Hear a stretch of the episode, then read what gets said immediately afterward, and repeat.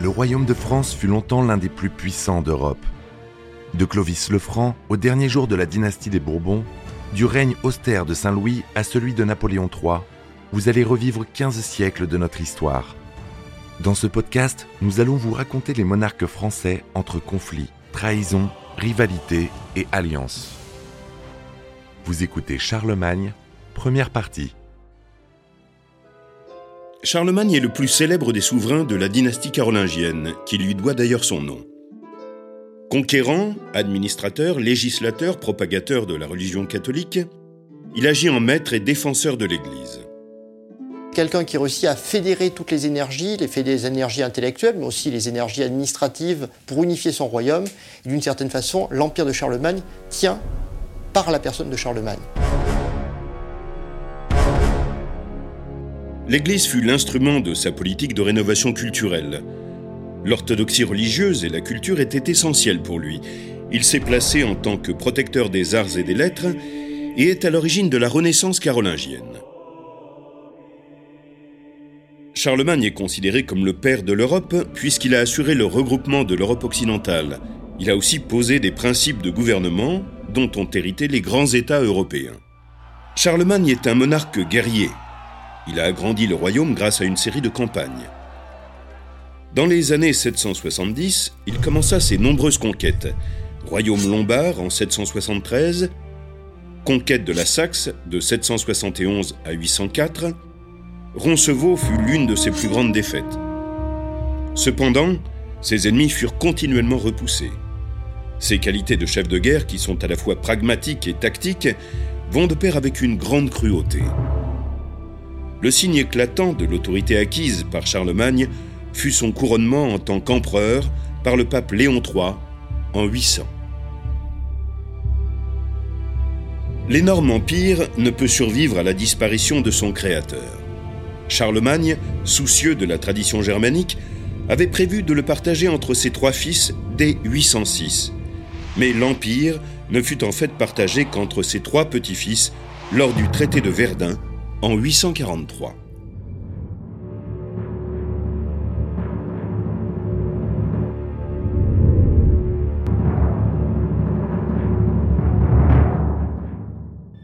La date de naissance de Charlemagne est difficile à déterminer car il existe très peu de documents d'époque.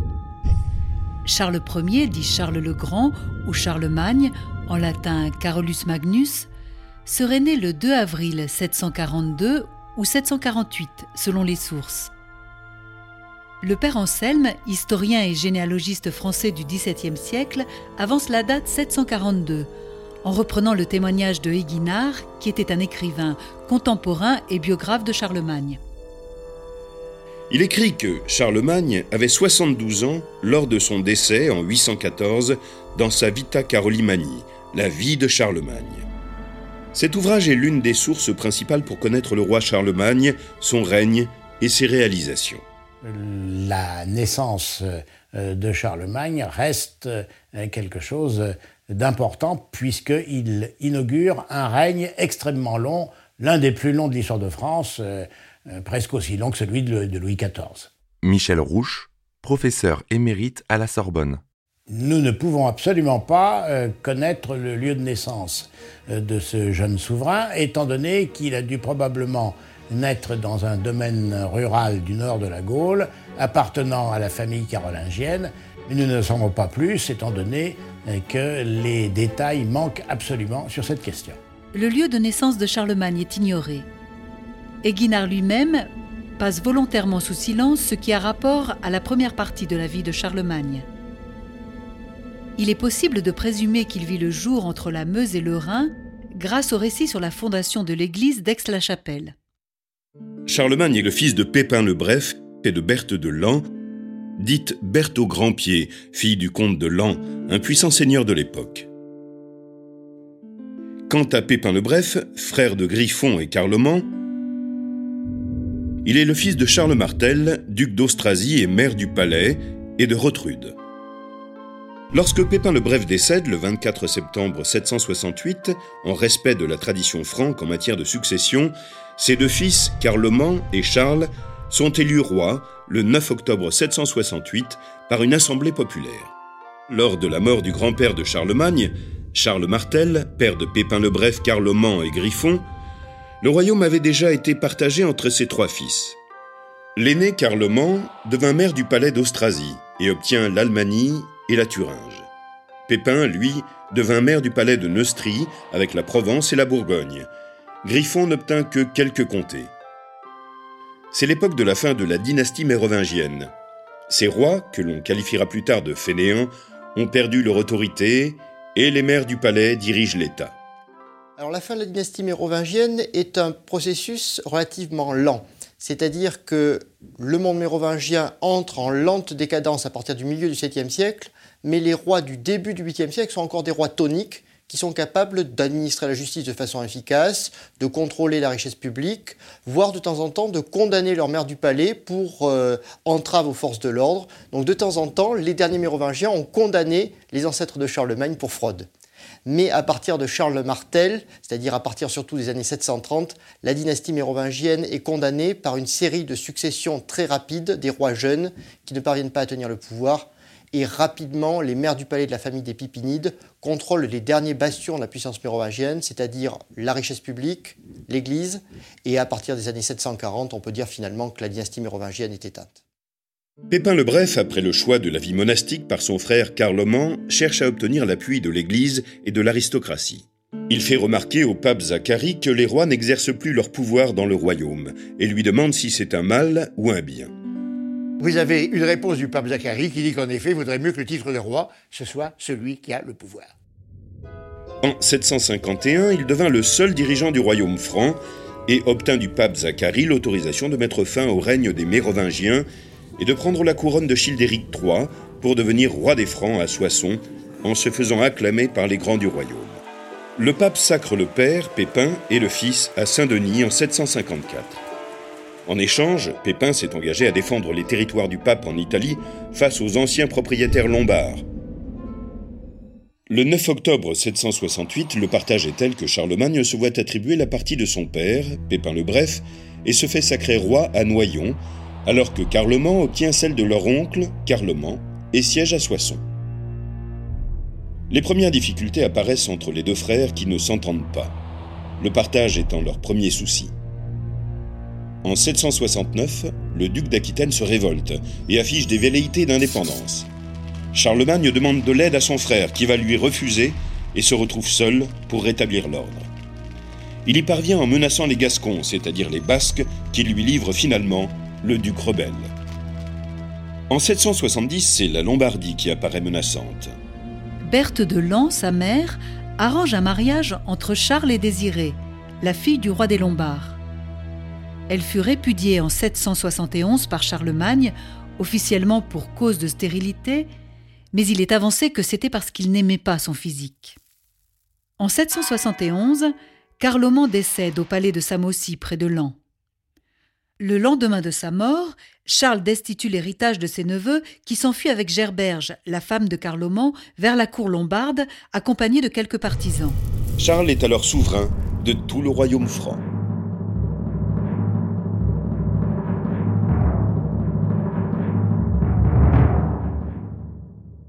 Depuis l'époque de Clovis, les Francs mènent des grandes conquêtes. Bruno Dumézil, historien. Des conquêtes qui vont essentiellement vers l'Est. Conquête d'abord du royaume allemand, c'est-à-dire de l'Alsace actuelle, conquête ensuite de la Thuringe, conquête de quelques marges de la Saxe, conquête du royaume frison, c'est-à-dire des Pays-Bas actuels. Puis petit à petit, le royaume mérovingien est allé jusqu'en Bavière. Charlemagne va reprendre cette grande tradition d'extension vers l'Est en essayant de s'emparer de toute la Saxe, c'est-à-dire de toute l'Allemagne continentale actuelle jusqu'aux frontières du Danemark, et des conquêtes également qu'il va mener vers l'Italie pour venir au secours des papes le euh, pouvoir carolingien va s'emparer de l'Italie et détruire le royaume lombard.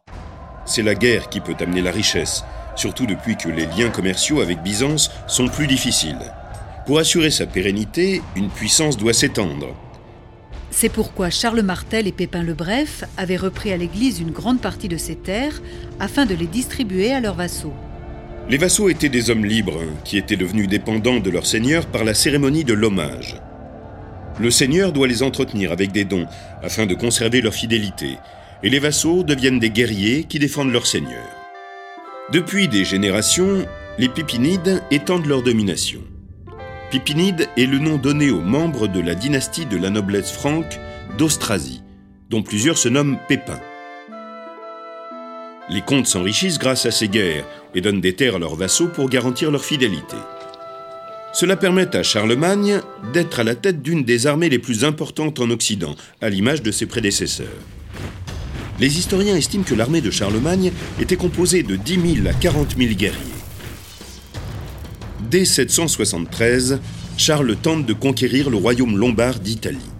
Les relations entre Didier, le roi des Lombards, et le jeune roi franc se dégradent très vite. Charles avait répudié sa fille. Le pape Adrien Ier se réjouit de cette opportunité comme l'avait fait son prédécesseur. Il demande de l'aide auprès du roi franc. En effet, la papauté est toujours sous la tutelle de l'Empire byzantin, qui possède encore des territoires autour de Rome.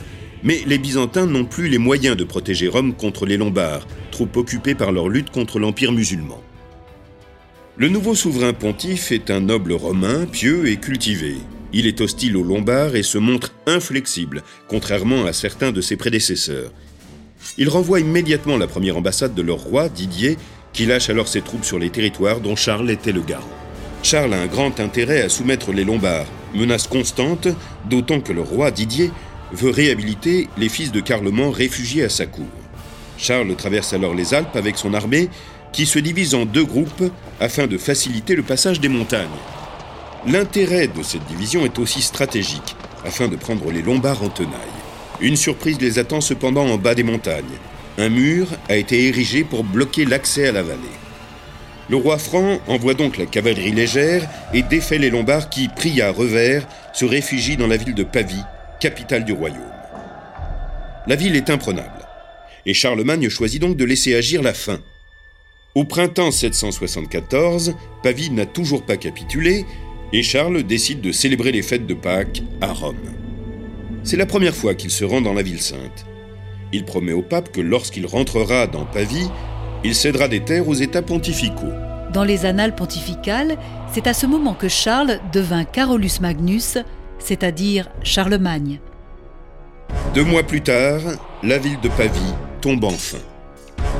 Charles prend alors le titre de roi des Francs et des Lombards. En 774, la capitale du royaume lombard, Pavie, tombe. Mais finalement, c'est une longue histoire puisque la capitale de Pavie avait déjà été assiégée à la fin du VIe siècle par les Mérovingiens. C'est-à-dire que Charlemagne entre dans la pure continuité de ses prédécesseurs. Il fait alors son entrée triomphale dans la capitale, coiffé de la célèbre couronne de fer dont le fermoir, selon la légende, a été forgé avec un clou de la vraie croix du Christ. La campagne lombarde avait été difficile avec de nombreuses révoltes et une forte répression. L'armée carolingienne s'appuyait donc sur une tactique dans laquelle la cavalerie jouait un rôle fondamental. Qu'elle soit lourde et parée pour les chocs frontaux, ou qu'elle soit légère et extrêmement mobile, la chevalerie de Charlemagne était élaborée afin de répondre à toutes les éventualités. Les guerres de Saxe commencèrent dès 772. Tout au long de son règne, les difficultés les plus conséquentes auxquelles Charles devra faire face sont liées aux Saxons. C'était un peuple païen de barbares que ni l'épée ni l'appel de l'Évangile ne semblaient convaincre. Ils vivaient sur des territoires devenus aujourd'hui les Flandres et la Lorraine, en plus de leur terre d'origine, la Saxe, l'Allemagne actuelle. Charlemagne pensait que les frontières du royaume ne seraient pas en sécurité tant que les Saxons seraient païens. Les Saxons, qui avaient promis des concessions, profitèrent de la campagne de Lombardie pour se révolter. Charlemagne décide de les soumettre par la force et instaure la loi du fer de Dieu, qui consiste à imposer au peuple conquis le choix entre le baptême ou la mort. Après plusieurs années d'alternance entre combats, redditions et révoltes, les Saxons sont de nouveau battus et promettent leur conversion au christianisme. Charlemagne rentre avec son lot d'otages saxons. Début des années 780. Les intraitables saxons se soulèvent de nouveau. Ils entrent en territoire franc et provoquent des ravages jusqu'à la Moselle. Charlemagne organise donc une sévère répression. Mais les révoltes n'en continuent pas moins. Commandés par Widukind, les Saxons opposent une vigoureuse résistance.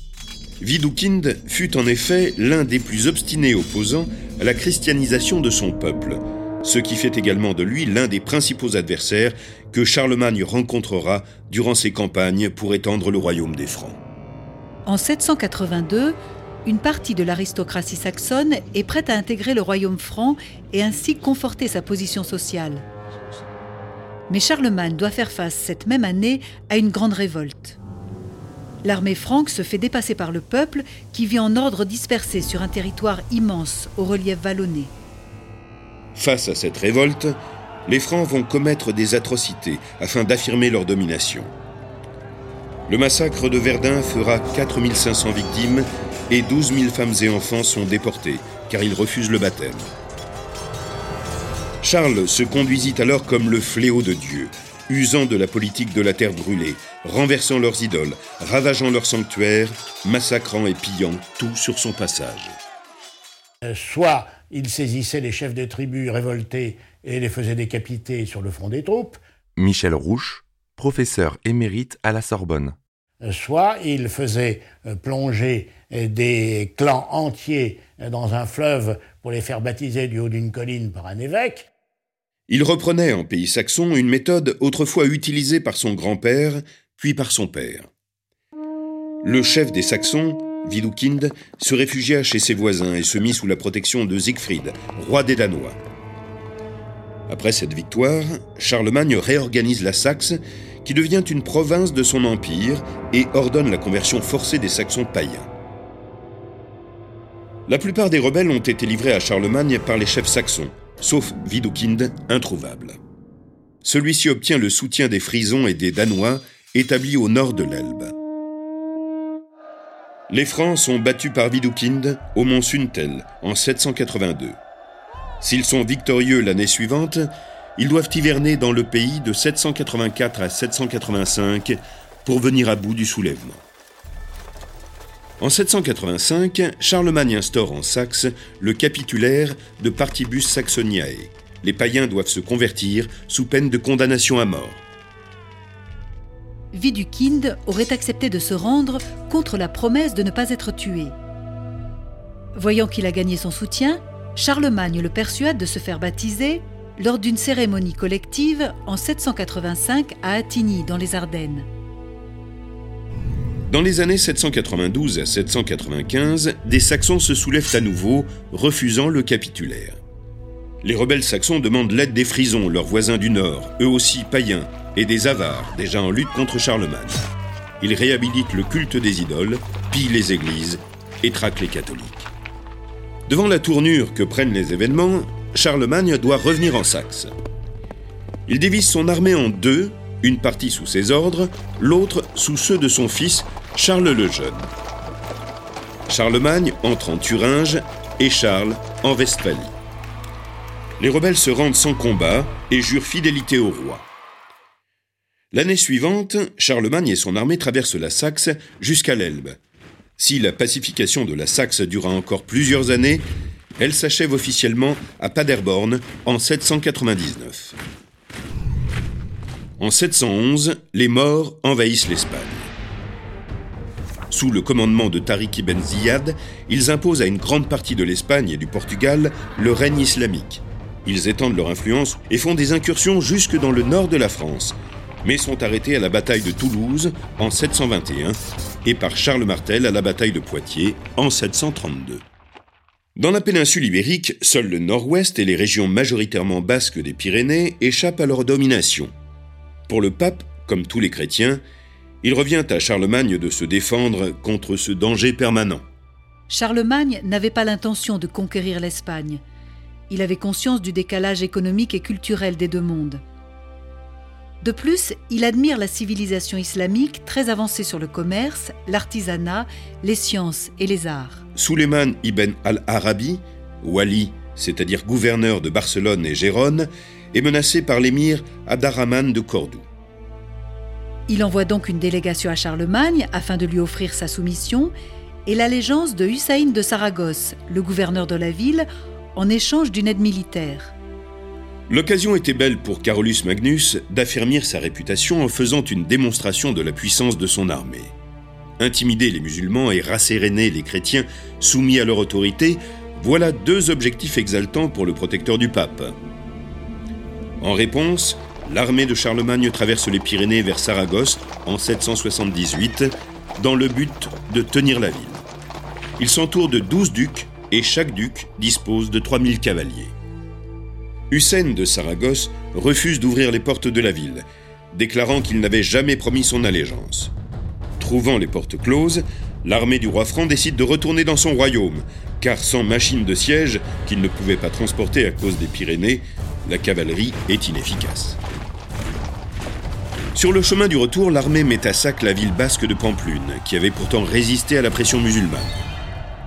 Puis, en août 778, une partie de l'armée doit se replier pour rejoindre la Germanie, car les Saxons s'étaient de nouveau rebellés. Ce groupe est composé de Charlemagne et de son escorte. L'armée est divisée en deux car le passage est très étroit. L'arrière-garde, qui protège le repli, s'engage ensuite dans les vallées pyrénéennes. Elle est commandée par Roland, gouverneur de la Marche de Bretagne, un valeureux guerrier, très aimé de Charlemagne. Il passe par le col de Roncevaux, situé à une cinquantaine de kilomètres de Pamplune. Ce col correspond à l'ancien passage axial d'Ibanieta, à 1066 mètres d'altitude, voie de passage naturelle utilisée depuis la préhistoire pour accéder à la péninsule ibérique. Sur les pentes escarpées de Roncevaux, les Vascons, ancêtres des Gascons et des Basques, attaquent par surprise en représailles du pillage de Pamplune. Ils dévalent les montagnes et massacrent la troupe franque, surprenant l'ennemi sur les hauteurs afin de les précipiter dans le ravin. Roland, parmi d'autres serviteurs du roi, Il n'y a pas eu de combat, ce fut une exécution. Cet événement devint le fait d'armes le plus connu du règne grâce à un grand poème épique et une chanson de geste écrit à la fin du XIe siècle, la chanson de Roland. Alors qu'Aiguinard, dans Vita Carolis Magni, accuse les Vascons de ce revers, la chanson de Roland évoque les Sarrasins, terme qui englobe tous les musulmans, et fait de Roland un martyr chrétien. La plupart des historiens s'accordent maintenant pour dire qu'à la bataille de Roncevaux, les Carolingiens ont en fait affronté la milice basque et non l'armée sarrasine. En pleine période de reconquête de l'Europe et de conquête en Orient, il est fort possible que le texte de la chanson de Roland ait été écrit pour donner un fondement historique aux croisades et transformer une guerre territoriale en guerre sainte. Charlemagne se contenta dès lors d'occuper des places fortes en Catalogne. Les représailles sont impossibles. Comment manœuvrer dans ce dédale de pierre et qui punir? Le soulèvement des Saxons encouragea par ailleurs le duc de Bavière, Tassillon III, qui en 779 refusa de reconnaître la souveraineté franque et fut sur le point de semer le trouble dans toute la partie sud de la Germanie occupée par les Francs. Tassilon était le fils d'Iltrude, fille naturelle de Charles Martel et épouse du duc Odilon de Bavière. Ce lien de parenté avait permis à sa mère d'être régente du duché de Bavière pour son compte en 748. En 757, Tassilon jura fidélité au roi des Francs à l'Assemblée de Compiègne, devenant ainsi le vassal de Pépin le Bref. En 787, Tassilon tenta d'obtenir le soutien du pape Adrien Ier, mais la faveur de l'Église allait aux Francs. Charlemagne, son cousin, leva trois armées pour soumettre le duc rebelle. Tassilon, contraint et forcé, renouvela son serment au Lechfeld, près d'Augsbourg, le 3 octobre 787. De retour dans sa capitale, à Ratisbonne, Tassilon reprit ses intrigues. Il négocia notamment avec les Avars, ennemis des Francs, mais le parti de l'aristocratie qui était favorable à Charles fit prévenir ce dernier. Tassilon fut forcé d'avouer tous les crimes qu'on voulait bien lui reconnaître et fut condamné à mort en 788. Toutefois, en raison de son lien de parenté, Charles le fit sauver, mais à condition qu'il entre dans les ordres, ce qu'il fit à l'abbaye Saint-Pierre de Jumièges. Ayant supprimé la fonction de duc et l'ayant remplacé par la charge de plusieurs comtes, Charlemagne mate les Bavarois rebelles et met à la tête de l'armée un préfet en la personne de son beau-frère, Gérold. La Bavière est ainsi intégrée au royaume en 788. Charlemagne confisque les biens immenses de Tassilon, qui était considéré comme l'homme le plus riche de l'Empire, plus que Charlemagne lui-même, qui de surcroît n'a jamais eu de fortune personnelle et fut un des premiers rois de l'époque médiévale à distinguer le trésor royal et ses biens propres. Vous venez d'écouter Roi de France. Si vous avez aimé ce podcast, vous pouvez vous abonner sur votre plateforme de podcast préférée et suivre Initial Studio sur les réseaux sociaux. Roi de France est un podcast coproduit par Initial Studio et Merapi, adapté de la série documentaire audiovisuelle éponyme produite par Merapi. Cet épisode a été écrit par Thierry Bruand et Dominique Mougenot. Il a été réalisé par Franck Courvoisier. Production exécutive du podcast Initial Studio. Production éditoriale, Sarah Koskiewicz et Mandy Lebourg, assistée de Sidonie Cotier. Montage, Victor Benamou, avec la voix de Morgane Perret.